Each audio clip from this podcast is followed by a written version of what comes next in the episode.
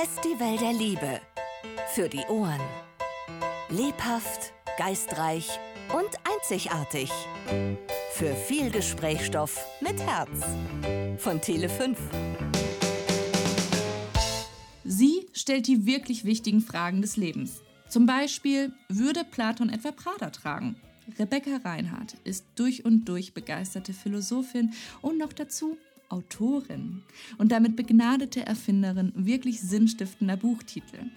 Philosophie hat sie für sich und jedermann zur Lebenskunst erklärt und schlägt liebevoll die Brücken zwischen Alltag und Aristoteles. Rebecca Reinhardt, herzlich willkommen. Hallo. Wir sprechen heute mit einer in München geborenen Philosophin. Geht das überhaupt zusammen, München und Philosophie? Ähm, es geht sehr gut zusammen. Man kann in München, würde ich sagen, als Philosophin wesentlich besser leben als etwa in Berlin. In meiner Generation, die unsere ist nicht so unterschiedlich, ähm, obwohl natürlich 1965 Geborene und 1972 Geborene überhaupt nichts miteinander zu tun haben, weil ich war ja schon lange in der Schule, als du geboren wurdest, sogenanntes Titi.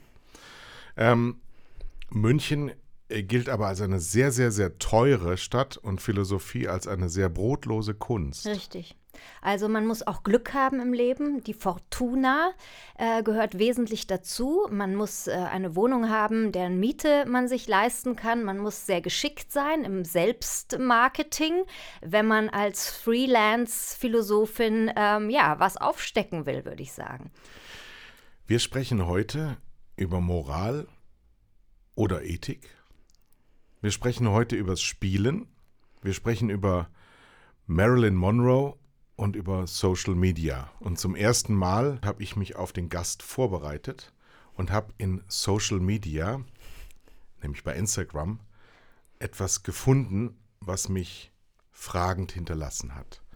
Protect me for what I want. Für die nicht englisch sprechenden, schütze mich davor, was ich will.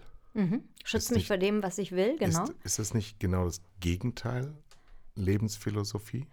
Ähm, ja, es ist interessant, dass du gerade äh, diesen Satz äh, rausgefiltert hast. Das war das letzte gepostete Bild. Äh, ja, ist richtig. Ähm, das stammt von der Künstlerin Jenny Holzer, die berühmt wurde, auch mit so laufenden, ja, wie Neonreklamen, laufenden Spruchbändern, wie man sie seit den 50er Jahren von, ähm, vom, von, von New Yorks, äh, vom Times Square in New York kennt.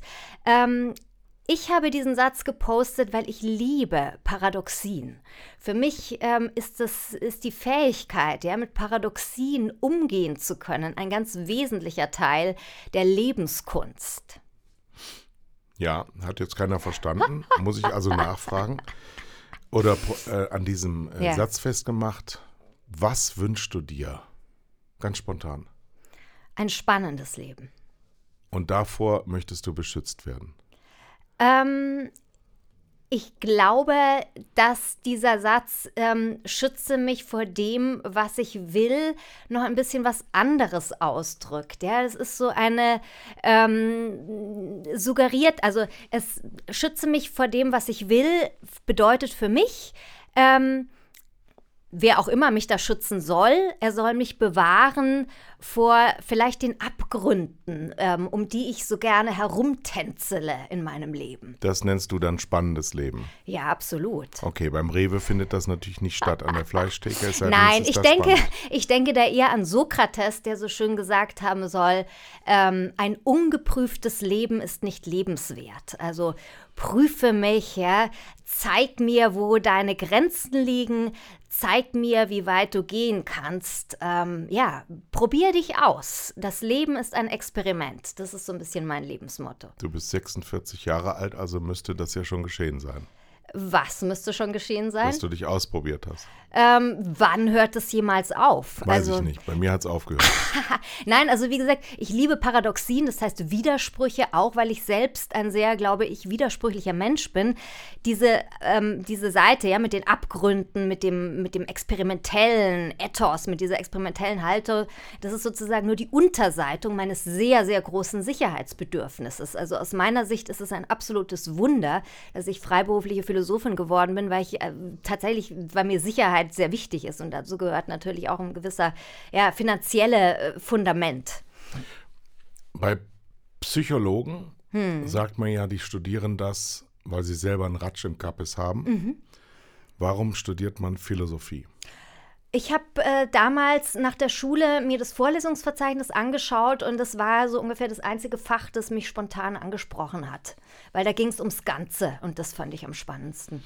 Und wenn es ums Ganze geht, dann schreibt man seine Doktorarbeit über die Perspektiven des postanalytischen und dekonstruktivistischen Anti-Foundationalism, eine Rekonstruktion ethisch-politischer Theoriebildung aus der Sinnkomplexion sprachlicher Akte. Ja, richtig. Ja. Da geht es ja auch ums Ganze. Ne? Na, ich habe zwar kein Wort verstanden, aber Erklär uns das doch mal. Genau, Wie kommt das ist, man denn auf so etwas? Das ist wieder, das ist vielleicht wieder so eine, so eine Paradoxie, Paradoxie jetzt auch des Wissenschaftslebens. Also in der Uni, in der äh, Wissenschaft, also Philosophie als Wissenschaft, geht es darum, ähm, sich derart ähm, in Details zu vergraben, derart ja, in Theorien sich zu verstricken, bis man in dieser hohen Spezialisierung tatsächlich so einen kleinen Zipfel des Ganzen zu erhaschen meint. Und dafür kann man dann dann, wenn man es gut macht, äh, tolle Noten kriegen. Und weil sie uns ihre Musikliste gegeben hat, ist das genau der richtige Punkt, um mit Billie Holiday aufzumachen. Strange ist hier so manches und sie singt über fremde Früchte. Strange Fruit.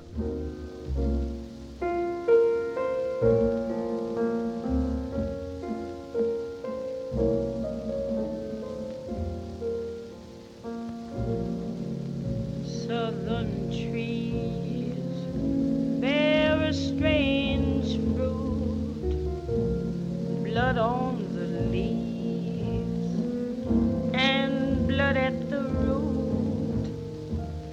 Black bodies swinging in the southern breeze. Strange fruit hanging from the poplar tree.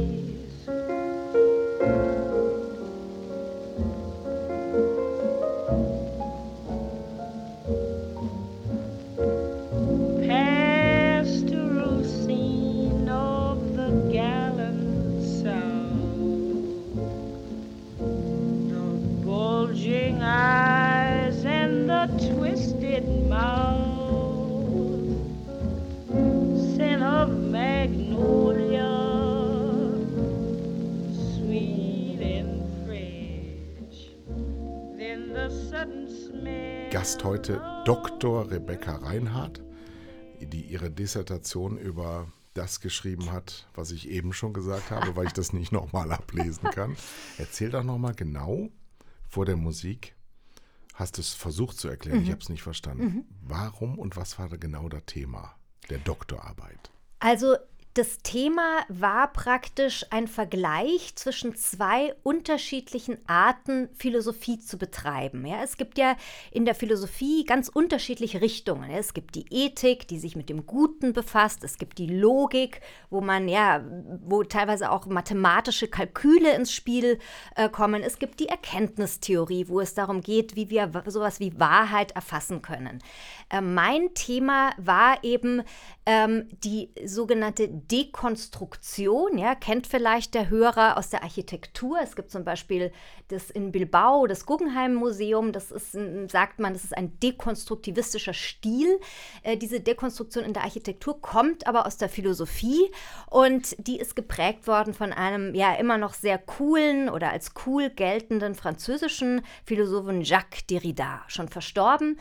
Er steht für eine philosophische Richtung, die tatsächlich so die philosophische Tradition, ja, wo es ums Argumentieren geht, wo um bestimmte ähm, ja, Konventionen, die über Jahrhunderte als fest galten, die möchte er, wie gesagt, dekonstruieren, die möchte er auseinandernehmen. So, das war die eine Tradition, die habe ich in den Dialog gebracht mit einer völlig anderen, nämlich der sogenannten sprachanalytischen Tradition. Die sprachanalytische Philosophie, die ist im, im Gefolge von dem großen österreichischen Philosophen Ludwig Wittgenstein ähm, in die USA importiert worden. Und diese Philosophie ähm, hat mir, war mir immer sehr sympathisch, weil sie sehr unideologisch ist, undogmatisch ist, also praktisch genau das Gegenteil ist von Donald Trump, ähm, die äh, Hat der eine Philosophie? Äh, ich wollte es jetzt gerade anhand eines, eines Bildes äh, erklären aus, aus der Politik. Ja, vielleicht ist es auch eine Art von Politik, die mehr mit Popkultur zu tun hat. Man weiß es nicht. Nein. Aber die sprachanalytische Philosophie, da geht es äh, darum, also sozusagen befreit von jeglichen Dogmen, von jeglichen Fundamenten, äh, die man zu üblen Zwecken möglicherweise nutzen könnte, tabula rasa mäßig ja, mit ganz einfachen Größen zu philosophieren, sozusagen philosophieren, ja, wie im Kindergarten, nur mit dem logischen Menschenverstand, jetzt mal ganz einfach zu, äh, erklärt. So, man kann sich also vorstellen, die Tradition der Dekonstruktion, das ist schon mehr so ein bisschen was für ähm, so Spezialisten, ist ein bisschen mehr sophisticated. Und die analytische Stra äh, Tradition, äh, die nur mit ganz basalen sprachlichen Mitteln operiert, die verstehen sich nicht. Und das ist so ein bisschen auch mein Lebensthema, hat auch wiederum äh, mit dem Paradoxien zu tun. Mich hat das sehr gereizt, diese vermeintlich unvereinbaren Theoriesprachen dazu zu bringen, miteinander zu kommunizieren. Ich weiß, es ist absolut theoretisch, aber dennoch hm, denke ich, steckt da schon so ein bisschen der Kern dessen drin, was mich auch heute als freie Philosophin so reizt, nämlich immer wieder in Dialog zu kommen mit Leuten aus ganz unterschiedlichen Welten, die ganz andere Lebensformen haben, die vollkommen andere Sprachen sprechen, selbst wenn wir uns in der deutschen Sprache unterhalten. Das finde ich wahnsinnig spannend. Wenn wir von Document sprechen, dann jetzt frei übersetzt in die praktische Lebensform, ist es ja in dem Satz eingeleitet, das tut man nicht. Also Vorgaben. Vorgaben, genau. Ähm, also ein, ein, Dogma, das ist sozusagen eine, ähm, ja, eine, eine sehr auch eine, eine Rede, die etwas voraussetzt, ohne aber diese Voraussetzung zu klären. Also zum Beispiel, so. wenn ich sage, Männer sind blöd, ja, mhm. dann ähm, setze ich voraus, dass dieser Satz gilt. Und sind Männer blöd? Und ich setze voraus, dass ich das nicht begründen muss. Ich glaube nein. Also Frauen? Also, würde ich auch äh, verneinen wollen, allein schon aus formallogischen, allein auch von, aus formallogischen Gründen, weil wie gesagt, es ist für mich kein Argument, es ist eine reine, ein reines Dogma, es ist eine Art dogmatische These, würde ich sagen. An welchem Punkt stehen wir denn heute in den gesellschaftlichen Entwicklungen, die ja, sagen wir mal, in den letzten fünf Jahren sich immer mehr schwer tun, äh, verstanden zu werden, denn es ist so ein Rückschritt in die Archaik mhm. festzustellen. Ähm, eine Überforderung der Menschen, Menschen, die, die sich nicht mehr ordentlich benehmen mhm. wollen, weil sie lieber sich benehmen wie eine offene Hose und das dann irgendwie klarer verständlich finden.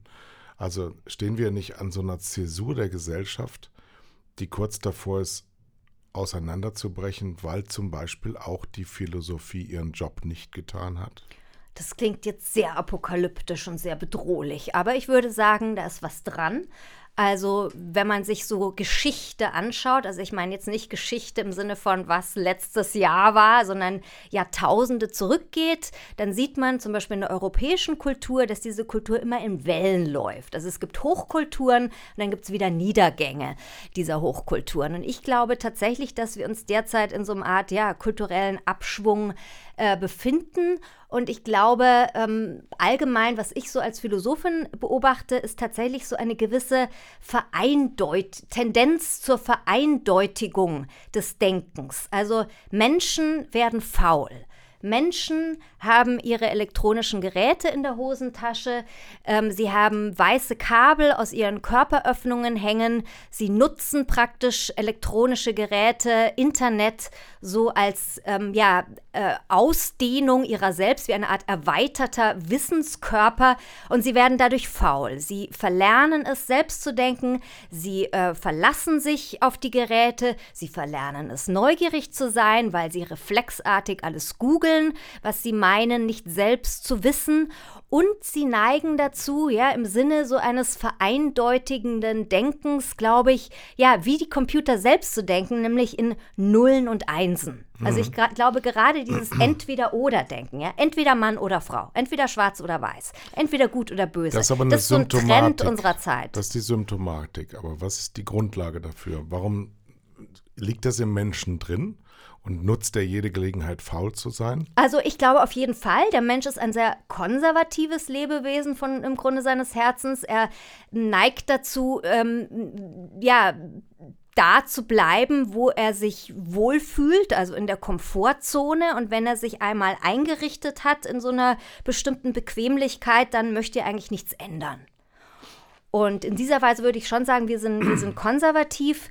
Ähm, was jetzt die Rolle der Philosophen in unserer Zeit betrifft, ähm, gebe ich dir recht. Also ich würde mir auch wünschen, dass es mehr Leute wie ich gibt, die ihre Möglichkeiten, ihre Kanäle nutzen, ob das jetzt via Text ist oder via Vortrag ist oder via Talkshow-Auftritt vielleicht ist, ähm, ja, ein, ein bisschen mehr Paradoxie, ein bisschen mehr Widersprüchlichkeit, ein bisschen mehr Mehrdeutigkeit wieder in die Welt ähm, zu bringen. Dabei sind wir ja eine Gesellschaft, die so viel miteinander quasselt wie noch nie Richtig. zuvor mhm. und erreichen uns nicht mehr. Mhm. Ja, das ist auch wiederum ein großes Paradox ähm, unserer Zeit. Äh, ich glaube auch, es gibt viel zu viele ähm, ähm, Quasselstrippen, männliche wie weibliche. Überall wird geschnattert, gechattet, getweetet. Wir reden ohne Unterlass. Wir haben ver verlernt, tatsächlich zuzuhören. Und ich glaube tatsächlich, ein guter Dialog, gerade ein Dialog zwischen Menschen, die niemals voraussetzen können, dass sie, wenn sie auch Deutsch sprechen, die gleiche Sprache sprechen, weil jeder Mensch so ein unterschiedliches Leben schon hinter sich hat. Ähm, die Menschen, wir müssen einfach wieder lernen, wegzukommen von den Nullen und Einsen. Wir müssen einfach die Klappe halten, ein bisschen mehr zuhören, respektvoll versuchen, die Logik des Gehörten mit unserer eigenen Logik oder Pseudologik nachzuvollziehen. Das wäre der erste Schritt, würde ich mal sagen. Die Frage, die sich mir stellt, ist natürlich, wem höre ich zu, wenn alle die Klappen halten? Vielleicht mir selbst mal zur Abwechslung, meinem eigenen oh, Gedankenfluss. Da fällt mir ein, es gibt einen schönen Sinnspruch, stell dir vor, du gehst in dich und niemand ist da. Das glaube ich nicht. Also das glaube ich nicht, sondern ich glaube, ähm, Stille kann sehr laut sein. Und sobald wir still sind, setzt ein wunderbarer Prozess äh, äh ein. Das kenne ich qua, also kenne ich durch meinen eigenen Beruf. Ähm, es kommen nicht nur Gedanken hoch, ja, es kommen auch die vielfältigsten Emotionen in uns hoch, von denen wir vielleicht gar nicht wussten, dass sie in uns waren.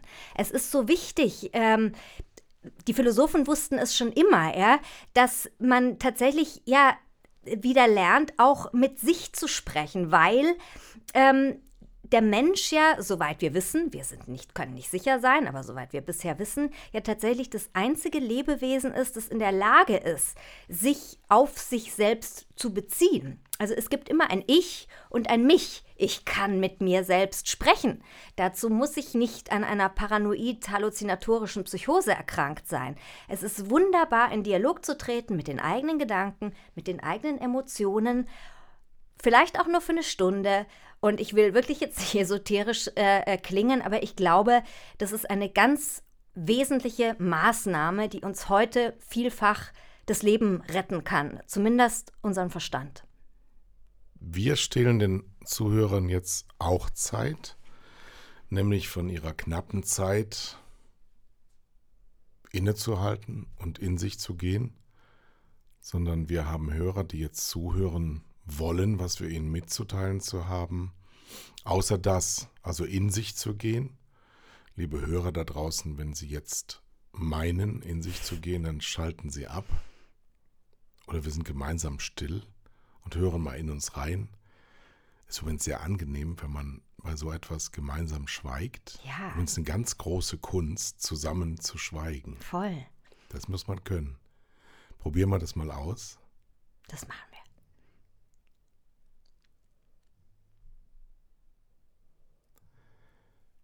Hat aber wenig Sinn in einem Podcast. Deswegen reden wir weiter. Aber was wir gerade gemacht haben, ist eine gute mhm. Überleitung. Wir haben etwas gespielt. Wir haben miteinander gespielt. Wir mhm. haben was ausprobiert. Richtig. Das ist etwas, was auch in der überladenen Gesellschaft zu kurz kommt. Es wird zu wenig nach meinem Dafürhalten gespielt. Es wird zu wenig ausprobiert. Es wird viel vorgetragen und vorgelebt. Wir hatten ja gestern auch die Diskussion über Instagram, wo eigentlich keine Vielfalt mehr dargeboten wird, sondern Uniformität und ein ganz moderner Begriff Narrativ. Ja. Ja, der hat ganz groß Konjunktur gerade. Der, auch der Geier. Das wäre philosophisch auch mal zu hinterfragen, wo kommen eigentlich die Begriffe her und wie verschwinden sie wieder. Aber jetzt bleiben wir mal beim Spielen. Hm. Wie kommen wir wieder mehr in das Spiel hinein? Hm. Also ich ähm, kann nicht umhin, jetzt nochmal zu sagen, dass das wieder, finde ich, ein Paradox ist unserer Zeit. Einerseits gebe ich dir völlig recht, wir haben verlernt zu spielen, eben im tatsächlich spielerischen Sinne. Andererseits spielen, agieren, schauspielern wir so viel wie nie zuvor.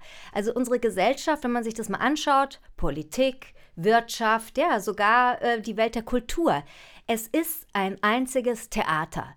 Also klar kann man sagen, alter Hut hat Shakespeare schon immer gewusst, die ganze Welt ist eine Bühne, aber ich denke gerade heute im Social-Media-Zeitalter, ja, sind wir gerade aufgerufen, äh, äh, uns permanent in unserer sogenannten Authentizität ein weiteres Buzzword unserer Tage, uns zu inszenieren. Also die authentische Selbstinszenierung. Dieses Paradox wird ganz groß geschrieben. Und was machen wir, ja, speziell wir deutsche Menschen, anstatt die Gelegenheit zum Spiel zu nutzen, ja, und so eine Art theatralische Leichtigkeit zu entwickeln, ja, um diese über diese ganzen Dogmen und die Nullen und Einsen hinweg zu tanzen, verkrampfen wir uns, ja, und wir wollen alle ausschauen wie Kylie Jenner und Kim Kardashian. Ich nicht. Ich nicht. ja, aber dann gibt es vielleicht noch andere Role Models, mit denen wir uns äh, identifizieren können. Aus Wirtschaft, aus Politik. Alle schon gleich aus. Statt ähm, einer spielerischen ja, Vielfalt, statt einer spielerischen Art, ja, wirklich die Einzigartigkeit, ja, die wir ja tatsächlich alle in uns haben, zu inszenieren, machen wir einander gleich. Niemand weiß mehr, wer er ist, aber alle wollen so sein wie alle anderen. Woran liegt das? Ja, das ist. Äh, der Faulheit der Menschen. Ja, Faulheit und auch teilweise muss man leider sagen, die knallharte Verblödung, die halt einfach mit der Zeit dann eintritt, wenn ich nur an meinem Gerät klebe.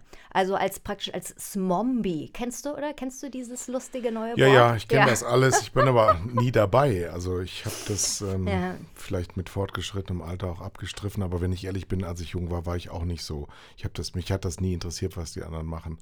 Aber das ist ein anderes Thema. Oder ist es genau das gleiche Thema? Ja, also ich glaube tatsächlich, dass natürlich, selbstverständlich, gerade so ein mächtiges soziales Medium wie Insta, Instagram, ja, das ja ausschließlich, fast ausschließlich über Bilder funktioniert, diese Sucht des Vergleichs, natürlich immer des Vergleichens nach oben. Wer ist noch schöner, noch, noch erfolgreicher, noch äh, toller als ich?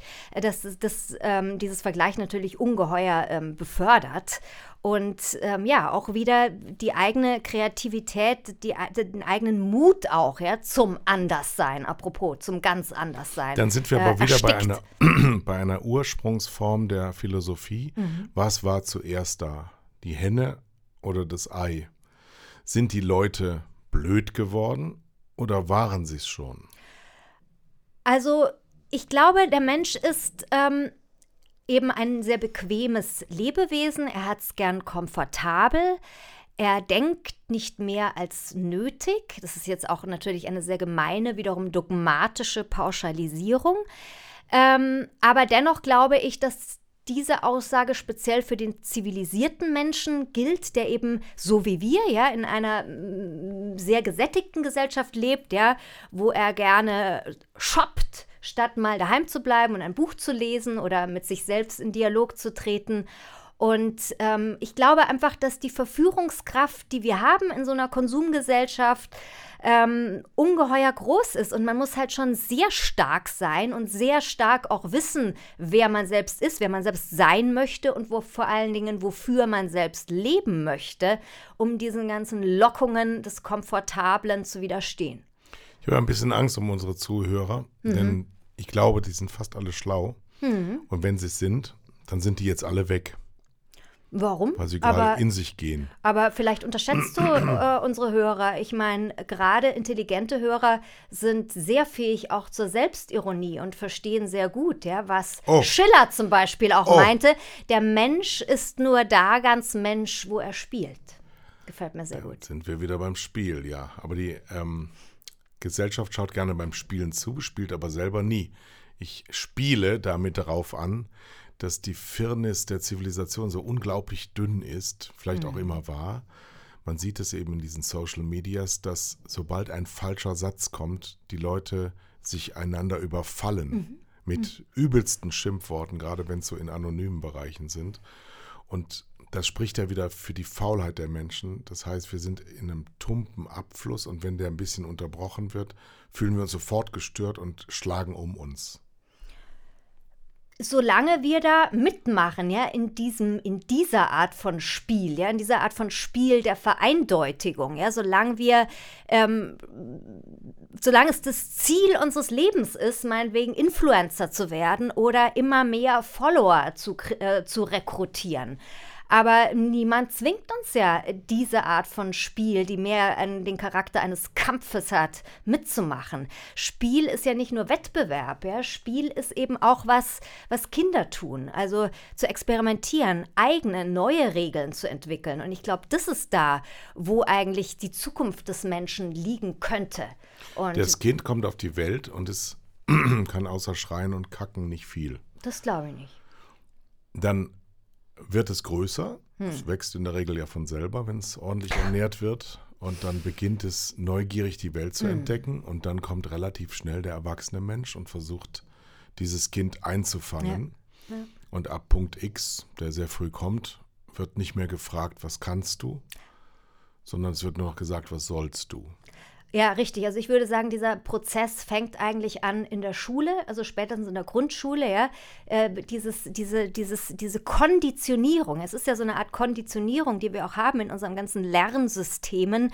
Ähm, äh, äh, darauf eben standardisierte Lösungen für Normprobleme zu finden. Also diese, diese Idee, ja, die ganze Welt ist eine Günther Jauch-Show. Es ist alles Multiple Choice und es gibt ein Problem und es gibt eine richtige Lösung. Und das ist eben wieder das, was ich Aber die Antworten werden Computerdenken vorgegeben von sagen denen da oben.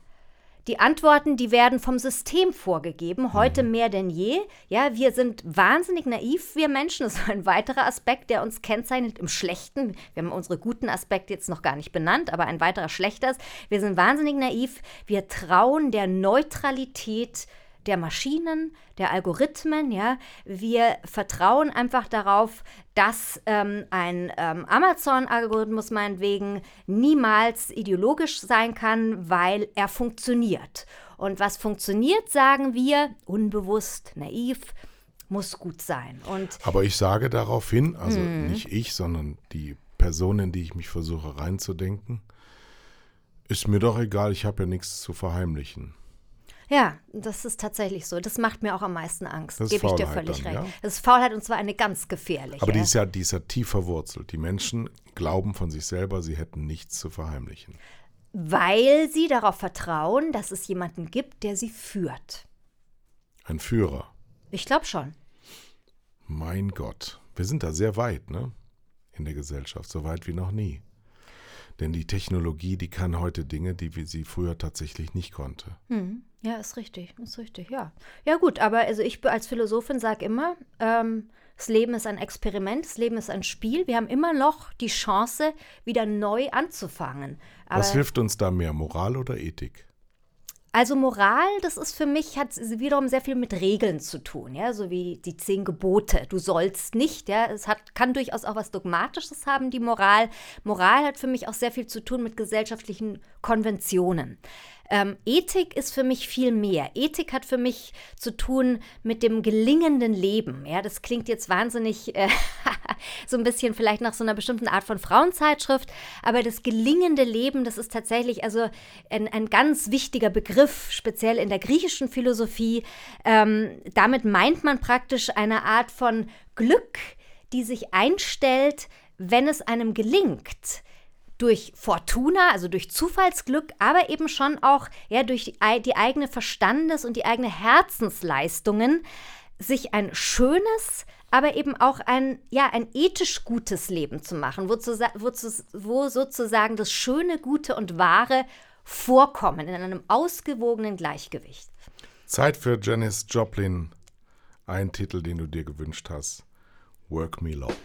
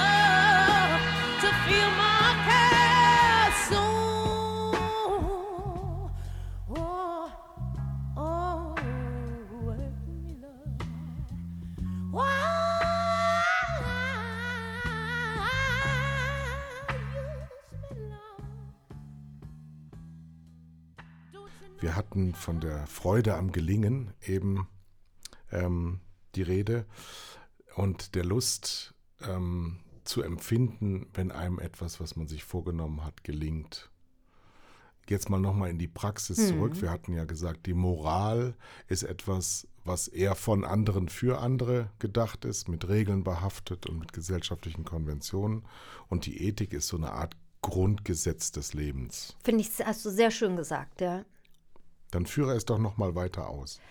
Also Ethik ist viel mehr als das, ja, was wir vielleicht heute damit in Verbindung äh, bringen. Wir kennen ja so angewandte Ethik, so aus den Nachrichten, ja, Medizinethik, Bioethik und so Zeug. Ähm, das ist aber nur ein winziger Teilbereich. Also bei der Ethik geht es eben, also aus, äh, ursprünglich philosophisch, tatsächlich darum, um die Frage, wie soll man leben? Das ist so die Grundfrage der Ethik. Wie soll man leben? Nicht nur, dass es einem selbst gut geht, dass man selbst ein schönes Leben hat, ja, dass aber auch sozusagen diese, aus diesem Planeten ein Stück weit wenigstens einen, einen, einen besseren Platz macht, sondern eben auch, wie kann ich anderen Leuten helfen, gut zu leben? Das ist so die Grundfrage der Ethik und das finde ich sehr schön, weil das natürlich unmittelbar eine so große Frage ist, dass sie wiederum das Ganze betrifft und wie wir ja auch gesagt haben, ich liebe äh, Fragen, bei denen es ums Ganze geht. Ähm, ja, also das ist Ethik und ich finde, dass wir heute davon nicht genug kriegen können eigentlich. Und jetzt sage ich als Normalsterblicher, aber ich muss noch einkaufen gehen, ich muss die Kinder vom Ja. Kindergarten abholen, meine Freundin ruft ständig an, weil sie gerade Trennungsprobleme hat, äh, meine Mutter geht mir auf die Nerven und ich weiß gar nicht mehr wohin und ich war schon so lange nicht mehr beim Sport und äh, wer soll die Miete bezahlen? Super, ist Das- alles Teil der hilfst mir Ethik. da Ethik? Ach nee, so. ist alles Teil der Ethik. Ethik so verstanden, dass ich sage, ein, ein ethisches Leben, ja, das, ein ethisch gelebtes Leben, das mir, das mein Leben zum Gelingen bringt, ist eine Übung. Und ähm, so haben tatsächlich solche großen Philosophieschulen der Antike wie die Stoiker oder die Epikureer, die zu meinen Lieblingsphilosophen ähm, äh, zählen, das Leben verstanden. Also Leben ist leicht, ja, das Leben ist schön. Soll jetzt nicht zynisch klingen, Liebe es ist Hörer, dann schön. Nein, nein, nein. Also, ich meine, da sind wir ja auch an einem Punkt, wenn wir das, jetzt beschränke ich es mal auf den deutschsprachigen Raum, schon als zynisch empfinden. So ein Satz, der sowas von selbstverständlich sein muss. Das Leben ist leicht. Und das begleiten müssen mit, ich will nicht zynisch sein. Dann sind wir ja ganz weit in die falsche Richtung schon gefahren. Ist richtig. Und das zwingt mich tatsächlich dazu, das jetzt zu erklären, wie ich es meine. Also wenn ich sagen will, das Leben, wenn ich sage, das Leben ist leicht, das Leben ist schön, dann möchte ich es philosophisch so verstanden werden, es ist dann leicht, es ist dann schön, wenn ich es als eine Übung, als ein Experiment, ja tatsächlich als eine Art Spiel begreife, indem ich jeden Tag wieder neu die Chance habe, neu anzufangen, weiter zu üben, weiter zu experimentieren. Und das ist alles. Und würdest du mir recht geben, dass man dazu ein Talent braucht? Ähm, äh, würde ich als Philosophin verneinen wollen. Ich würde nur sagen, sozusagen die Grundausstattung, die ich brauche, sozusagen die, die einzige Hardware, die dazu nötig ist, ist ähm, Neugier. Also ich glaube, dass ohne so eine Grundneugier keine Lust am Spiel, keine Lust am Experiment. Das Talent kommt dann mit der Zeit, kommt mit der Übung. Ähm, aber äh, die, sozusagen der Basic Point ist die Neugier. Staunen können, ja, etwas, Dann sind was wir wir aber so wieder bei unserem, jetzt machen wir es mal wieder verantwortlich, was so schön amorph ist, System. Das System fördert Talente nicht, sondern ignoriert Talente. Das System führt dich von der Neugierde weg und vom Interesse. Das ist mein, mein Wort eigentlich. Das Mhm. Interesse. Interesse, wird ähm, dekonstruiert. sondern es wird ja das Kind bis in den jungen Erwachsenenalter hinein dazu gebracht, permanent Dinge zu tun, die es von selber niemals machen würde. Ja, ist richtig. Das könnte dann dazu führen, dass, wenn ich erwachsen bin, von dem, was wir hier reden, überhaupt nichts verstehe. Das Leben ist leicht. Jetzt, jetzt schätzen wir mal, wie viel Prozent der Deutschen, die befragt werden, repräsentative Straßenumfrage, 1000 Leute werden gefragt, 1001 Leute müssen ja immer sein, 1001 Leute werden gefragt, stimmen sie dem Satz zu, das Leben ist leicht? Ja, nein. 30, 70 sage ich. Äh, ich würde sagen 90 Prozent Nein und 10 Prozent Ja. Okay, ich bin halt menschenliebend. Gut, 90-10 verstehe ich auch und äh, würde ich auch sagen. So, dann sind wir aber massenhaft in die falsche Richtung gefahren. Warum tun wir das? Oder ich stelle mir die Frage noch weiter, warum lassen wir uns das gefallen? Ja, also es ist einfach halt, ähm, es scheint, sagen wir mal so, also das ist auch natürlich eine sehr wichtige philosophische Unterscheidung, die Unterscheidung zwischen Sein und Schein. Es scheint leichter zu sein, am Samstag shoppen zu gehen, als etwas vollkommen radikal Neues freiwillig auszuprobieren. Ja? Zum Beispiel ehrenamtlich in einem Krankenhaus zu arbeiten oder solche Sachen. Ich glaube aber, dass wir noch eine weitere Möglichkeit haben, sogar als schon vollkommen vom Standard deformierte Erwachsene, diese Art spielerische Haltung, diese Art Leichtigkeit ja wieder neu zu lernen. Ich glaube sogar, dass wir sie in regelmäßigen Abständen auch, ähm, ja, sozusagen äh, geliefert kriegen. Ja, wir müssen sie nur erkennen. Das ist nämlich immer dann der Fall, wenn uns das Leben wieder einmal ein paar harte Schläge auf den Kopf versetzt. Ja? Wir haben ständig, ja, kommt ja irgendwas dazwischen auf dem Weg zum perfekten Leben. Das, äh, wo man uns ja weiß macht, das müssten wir haben. Das perfekte, optimierte Leben, wo nichts passiert und alles immer nur nach oben geht und alles ist toll und super und wir sind super. Aber so ist es ja nicht. Ja? Wir werden krank, Menschen sterben, wir verlieren unseren Job. Ähm, ja, wir, es passieren die verschiedensten Zufälle, wie die Philosophen sagen, Kontingenzen, die wir eben nicht in den Griff kriegen können. Und immer dann, jedes Mal haben wir eine Chance, ja, wollen wir jetzt den Kopf in den Sand stecken oder wollen wir ihn erheben und schauen, was vielleicht ja können, kann man lernen aus dieser schwierigen Situation? Ja? Ist es, könnte es nicht vielleicht eine Chance sein, ja, wieder dieses langweilige Leben, das so schwer ist und so weiter, äh, äh könnt, äh, könnte man dem nicht äh, tatsächlich wieder mehr Leichtigkeit verleihen, dadurch, dass man wieder selbst einfach in so eine, in so eine ja, tatsächlich aktive spielerische Haltung kommt. Der Volksmund sagt, der Schuster hat immer die schlechtesten Schuhe. Mhm. Was macht ein Philosoph? Wenn ihm etwas passiert, was du eben gesagt hast. Also ein Mensch stirbt oder das Leben läuft nicht so, wie man sich das Hm, selber vorgestellt hat. Ja, also ich bin kein Deut besser sicherlich zunächst mal als jeder andere Mensch, der äh, zu deiner vorigen Frage äh, gesagt hätte, äh, äh, nein, das Leben ist nicht leicht. Also ich steige mich auch sehr gerne rein äh, in bestimmte Verzweiflungszustände. Zum Beispiel. Ähm, ich denke, oh Gott, das ist jetzt das Ende der Welt. Jetzt ist alles aus. Aber ähm, das ist dann vielleicht so ein, zwei Tage so, aber dann muss ich natürlich schon sagen, durch diese enorme Übung, die ich habe im selberdenken, ja, und im immer wieder sauber durchrelativieren, ähm, ja, bin ich schon ganz gut daran, dann zu überlegen, okay, was, was kann ich jetzt machen, ja? Und ähm, also ich glaube schon, dass mich das immer wieder in verschiedensten Situationen gerettet hat, so ein, so ein gewisses ironisches Bewusstsein, ja, einfach immer zumindest damit zu rechnen, dass das, was momentan absolut dunkel, schwarz, schwer erscheint, dass es eben auch eine helle, eine leichte, eine lustige Seite haben könnte. Eine, die ich sicherlich jetzt momentan nicht erkennen kann, aber die ich erkennen könnte, wenn ich eben diese Ohnmachthaltung, diese Opferhaltung äh, ablege und selbst irgendwie etwas daraus mache.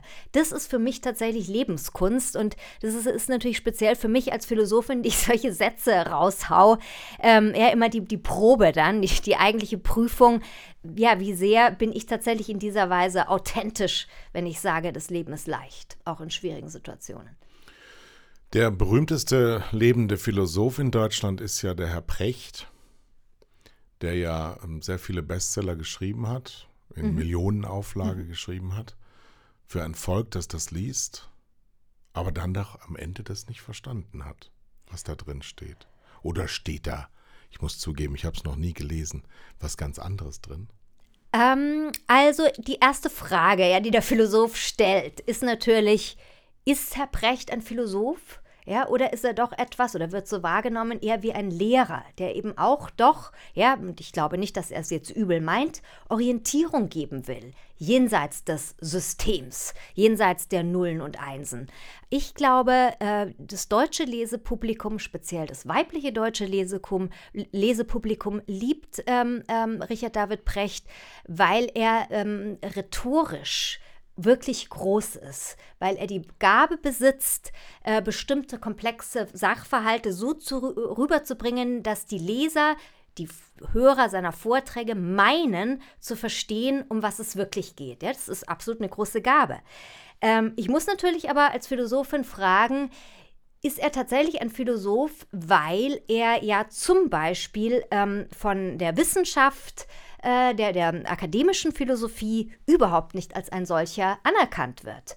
Auch ich ja, werde nur in Maßen ähm, äh, von der äh, Akademia als Philosophin anerkannt. Also wenn Ähm, man sich nach außen bewegt und ein Sendungsbewusstsein hat, ist man erstmal sowieso angefochten, Ja. Weil der durchschnittliche Philosoph ja wahrscheinlich eher ein zurückgezogener, für sich selber denkender Mensch Das ist. ist aber eben genau das Schlimme. Und da kritisiere ich tatsächlich auch jeglichen Philosoph, egal ob er jetzt innerhalb des wissenschaftlichen Betriebs arbeitet oder außerhalb. Ich finde, Philosophen müssen mehr den Mund aufmachen. Und insofern begrüße ich das schon, muss ich sagen, was Herr Precht tut. Er hat sehr viel getan dafür, dass überhaupt so etwas wie Philosophie, ja, was man auch immer darunter dann genau verstehen ähm, mag, ins Spiel bringt. Das finde ich gut. Vielleicht für die Philosophen, die sich nicht nach außen bewegen wollen, ist ja ein Song von Sonny Rollins ganz gut. You don't know what love is.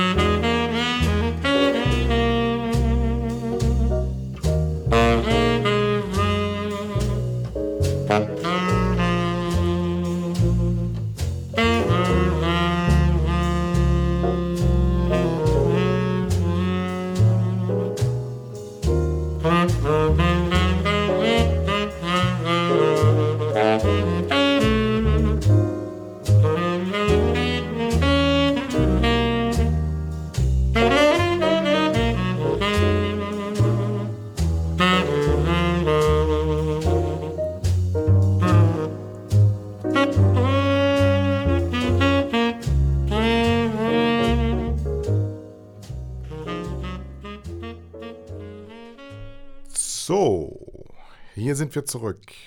Und Dr. Rebecca Reinhardt ist hier, einer sehr attraktiven jungen Frau, die ein unglaublich klare Gedanken formulieren kann, die sich aber sehr schwierig anhören, wie ich eben dachte. Wir waren bei Richard David Precht, wir waren bei schweigenden Philosophen und wir waren bei Sonny Rollins, der über Liebe gesungen hat.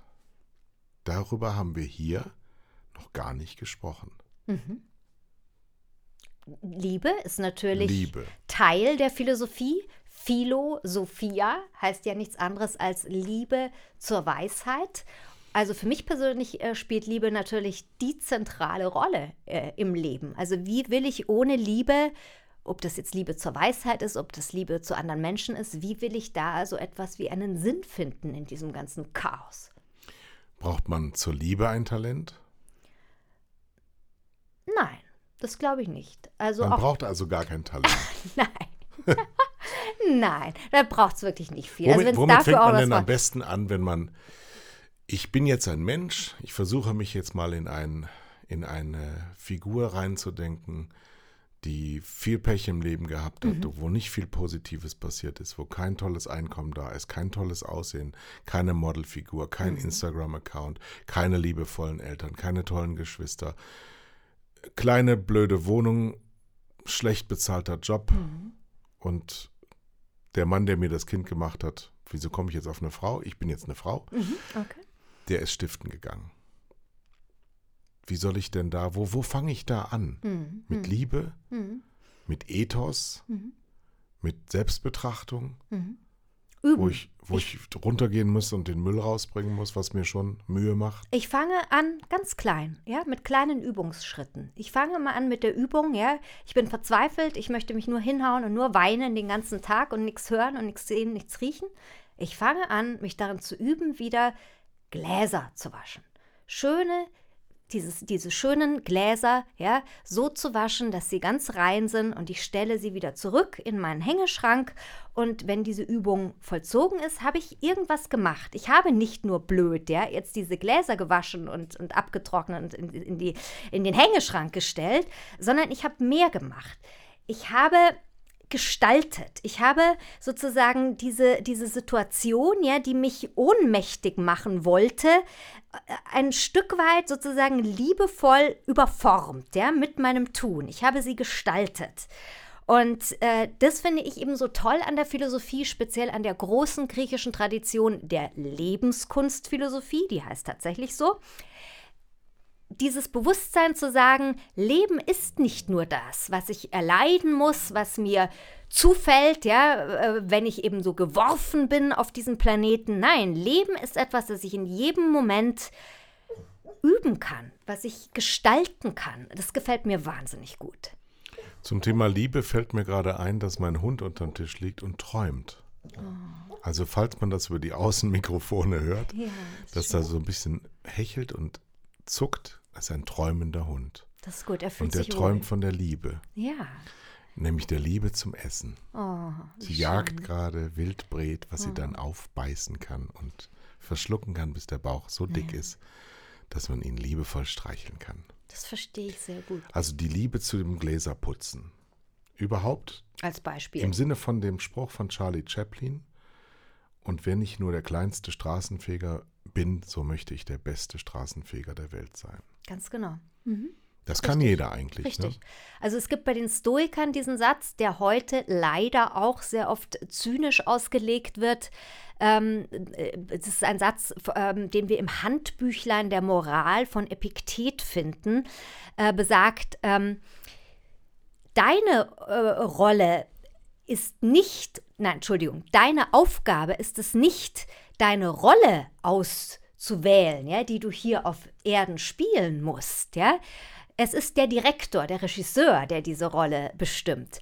Deine Aufgabe ist es nur, diese Rolle tatsächlich gut zu spielen, schön zu spielen. Das klingt, könnte man zynisch auslegen, könnte man sagen, okay, das ist ja so voll die Resignation, ja, ich, ich habe keine Chance, aber ist Nee, es es nicht, ist Aufruf zur Dienerschaft. äh, würde ich nicht sagen. Aber wessen Diener soll man sein? Ich bin ja auch Diener. ich, ich, äh, das sehe ich anders, ja, als, als überzeugte Stoikerin und, und Philosophin. Ich sehe das so, es ist ein Aufruf zur Gestaltung, ja, auch des kleinsten Spielraumes. Aber ich verstehe es so, dass es auch wie so eine, eine Grundduktus aller Religionen ist. Du bist nur das Werkzeug des Herrn, einer größeren Macht. Ähm, das hast du jetzt gesagt, das ist deine Auslegung, würde ich widersprechen. Also man muss ja sagen, historisch gesehen ist sozusagen der Stoizismus, ja, für den zum Beispiel Marc Aurel steht, Marc Aurel, der berühmte Kaiserphilosoph, nicht die Modemarke. Massenmörder. Marc Aurel ähm, ist äh, mit, mit seinen ähm, Ideen, mit seinen Selbstbetrachtungen, mit seinen philosophischen Haltungen sozusagen das, das Fundament ja eigentlich des, des Christentums. Und das Christentum hat den Stoizismus wiederum natürlich anders interpretiert, anders ausgelegt. Das ist ja zum Beispiel auch der Grund, warum die Askese ja, in unseren modernen Ohren nur nach Selbstbestrafung, Selbstkasteiung und so weiter äh, dient, eben Selbstkasteiung unter einer bestimmten Dienerschaft, während in Wirklichkeit Askese von Askesis kommt, was nichts anderes heißt als Übung. Ein täglich ausgeführtes, mit Freude selbstgemachtes, freiwilliges Training, das ich unternehme, um ein gutes, ein schönes Leben zu haben. Marc Aurel hat äh, mein Berufsethos begründet, weil er spricht immer von Pflicht und Gelassenheit. Ja, Das sind zwei Begriffe, die in der modernen Welt gar nicht zusammenpassen, ja. weil Pflichterfüllung unglaublich spießig klingt und Gelassenheit so chillig. und in Wirklichkeit führt das eine zum anderen. Das heißt, du hast eine Aufgabe, die ist deine Pflicht und die führst du zum Größten, also mehr dem marxistischen Menschenbild entsprechend, ähm, sich so lange zu entwickeln, bis man sich selber tatsächlich im Wortsinne entwickelt hat. Mhm, ganz genau. Mhm. Und das führt dann zur Gelassenheit, weil man weiß, man hat seine Pflicht erfüllt. Ja. Das hast macht einen, kann ich nur sagen, weil alle immer fragen, wie wird man so wie Kai? dadurch, genau dadurch. Ja, tu, was du kannst Ja, und lass den lieben Gott ein guten Mann sein. Der Rest ist dann nicht in deiner Hand. ja, ganz genau. Das hast du sehr schön gesagt. Ich würde vielleicht noch ein bisschen kurz noch ergänzen wollen oder einfach nochmal zusammenfassen wollen. Das Zentrale für die Stoiker und vor allen Dingen von Marc Aurel ist jeden Tag immer wieder neu im Sinne einer Übung sich die Frage zu stellen, was liegt jetzt aktuell in meiner Macht zu tun, zu denken, zu beeinflussen, zu verändern und was nicht. Das ist die allentscheidende Frage. Ich habe die Aufgabe, ja, die Verantwortung und die Pflicht, mich nur auf das zu konzentrieren, was in meiner Macht liegt. Das ist wunderbar, ja, das gibt Orientierung. Alles andere, die anderen Leute, ja, Kim Kardashian, Donald Trump, alle anderen Leute, vielleicht auch Markus Söder, ja, es liegt nicht in meiner Macht, diese Menschen zu ändern, es liegt nicht in meiner Macht, die Umstände zu ändern, deswegen kann ich sie mit heiterer Gelassenheit akzeptieren. Das wäre jetzt ein schönes Schlusswort, wenn nicht dieser letzte Titel noch wäre. Wir haben ja bisher deine drei Musikwünsche erfüllt und das sind eher Wünsche von einer 78-Jährigen als von einer jungen, strahlenden. Frau.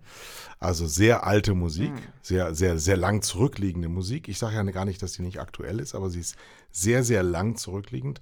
Und dann kommt NWA. Bush, Clash. Ja, ja. Warum?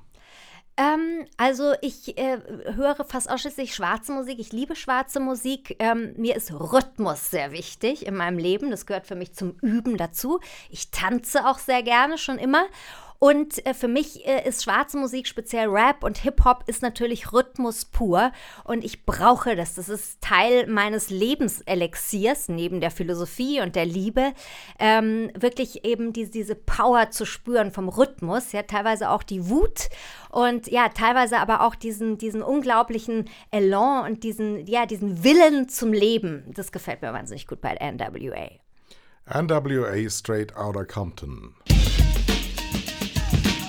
Easy is his name, and the boys coming. Straight out of Compton is a brother that'll smother your mother and make your sister think I love her. Dangerous motherfucker raising hell. And if I ever get caught, I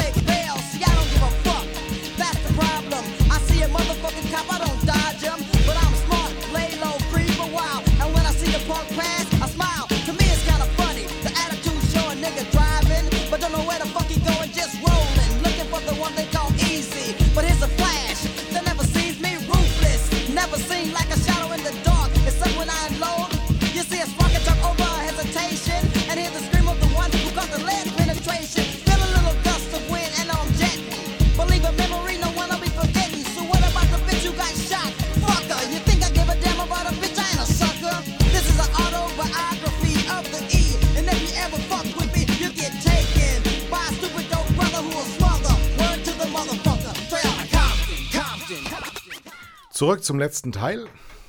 Versprochen. Vielleicht war es dem einen oder anderen zu schwierig. Oder viele sind jetzt gerade schon beim Gläserputzen inbrünstig und hören immer noch beim Gläserputzen zu. Wir hatten Straight Outta Compton von NWA. Der Gast ist Rebecca Reinhardt, Doktor der Philosophie. Wir hatten sehr viel Praktisches in der Anwendung, was aus der Philosophie kommen kann. Wir waren aber vor dem letzten Musikbreak bei der alten Musik, die du ausgesucht hast. Nicht schwarzer Musik, sondern alter Musik, sehr rückwärtsgewandt oder sehr in der Vergangenheit liegend. Du hast mir auch erzählt, dass eines deiner großen Vorbilder Marilyn Monroe ist. Und wenn man auf deine Social-Media-Auftritte geht, dann sieht man sehr viel Vergangenes und sehr viel stilisiertes, sehr ähm, ja mit, mit, mit optischer Schönheit verbundenes, auch, auch wo eine, eine Wertewelt dahinter steht, Richtig. die aber ja, die, die in dir so präsent ist oder vergangen ist. ist in mir sehr präsent. Also es ist wirklich lustig, weil ich kann mich erinnern an eine alte Freundin oder Studienkollegin, die, äh, da war ich noch in Küken im Studium, auch mich schon darauf hingewiesen hat, boah ey, Rebecca, äh, du findest ja nur immer tote Leute gut. Und da ist schon was dran, ja. Aber vielleicht hängt es tatsächlich mit, mir- damit zusammen, dass ich ja in vielen Erscheinungen der Gegenwart diese Art bestimmte, ja, tiefe Paradoxie äh, über das Leben, die, die für mich eben so wichtig ist, diese Widersprüchlichkeit zwischen hell und dunkel, die wir halt nun mal in diesem menschlichen Leben haben, die finde ich irgendwie äh, vielfach in heutigen, auch popkulturellen Erzeugnissen und in vielen Filmen nicht. Vielleicht ist es der Grund, ja, vielleicht bin ich jetzt, ich bin auch schon jetzt 46, vielleicht liegt es daran, dass aber in mir meine Emotionalität sozusagen ja auch in dieser Zeit ein bisschen stehen geblieben ist, sozusagen in dieser Zeit, als ich noch in den 20s war, ähm, äh, äh, ja, als mich erstmals eben solche Leute wie Billie Holiday oder Marilyn Monroe äh, begeistert haben. Wobei Marilyn-Fan bin ich schon seit meinem 13. Lebensjahr. Also ähm, ja, ich, ähm, mir, mir gefällt es einfach halt auch in verschiedenen Zeiten sozusagen zu leben und zu Hause zu sein. Und ich finde es eine sehr schöne Art und Weise. Und um jetzt mal was Positives auch über Instagram zu sagen, noch habe ich die Freiheit. Noch schreibt mir das System nicht vor, welche Bilder ich posten muss. Noch äh, kann ich eben tatsächlich auch zeigen, ja, was mich inspiriert. Und tatsächlich sind es eben ja viele Bilder, viele Menschen der Vergangenheit, die aber finde ich teilweise uns sehr viel äh, mehr über unsere Gegenwart und vielleicht sogar Zukunft sagen könnten als so viele Akteure ja der Hier und Jetzt Zeit. Ich fasse zusammen. Wir haben gesprochen über Moral und Ethik. Ich habe verstanden, dass äh, die Ethik da das Wichtige ist und auf Moral nicht so sehr zu achten ist. Ähm, wir haben festgehalten, dass zu wenig gespielt wird. Wir alle viel zu wenig miteinander spielen. Und das meint nicht nur aneinander rum, sondern Richtig. geistig. Äh, Marilyn Monroe ist eine wichtige Größe und bleibt das wahrscheinlich auch, bis irgendwann eine Generation da ist, die noch nie was von ihr gehört hat. wer ich glaube, das steht unmittelbar bevor. Und äh, Social Media, das muss jeder für sich selber beantworten. Ich für meinen Teil glaube, ob, ohne da irgendetwas ähm, mich persönlich dran zu beteiligen, äh, glaube, dass es ähm, dem Menschen übel mitspielt und aus dem Menschen das Üble rausholt und äh, eigentlich kaum Vorteile hat.